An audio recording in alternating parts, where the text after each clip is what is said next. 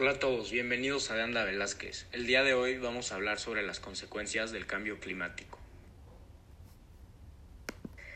Este fenómeno es algo muy común hoy en día y mucha gente no sabe la gravedad que presenta, no solo para el medio ambiente, sino también para todas las formas de vida en nuestro planeta. Algunas de las consecuencias más comunes y más preocupantes son las siguientes.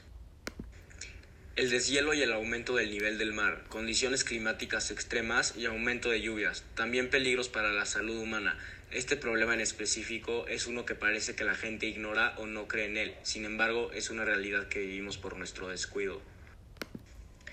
Estos no son los únicos problemas, también hay consecuencias para los países en desarrollo, especialmente Europa, daños para la sociedad y la economía.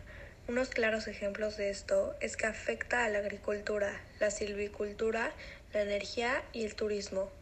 Grandes riesgos para la naturaleza y para algunas especies de plantas y animales, ya que son más vulnerables a su extinción gracias a esta problemática. Para evitar todas estas tragedias es necesario que todas las personas del mundo hagan un cambio instantáneo para el bien del planeta.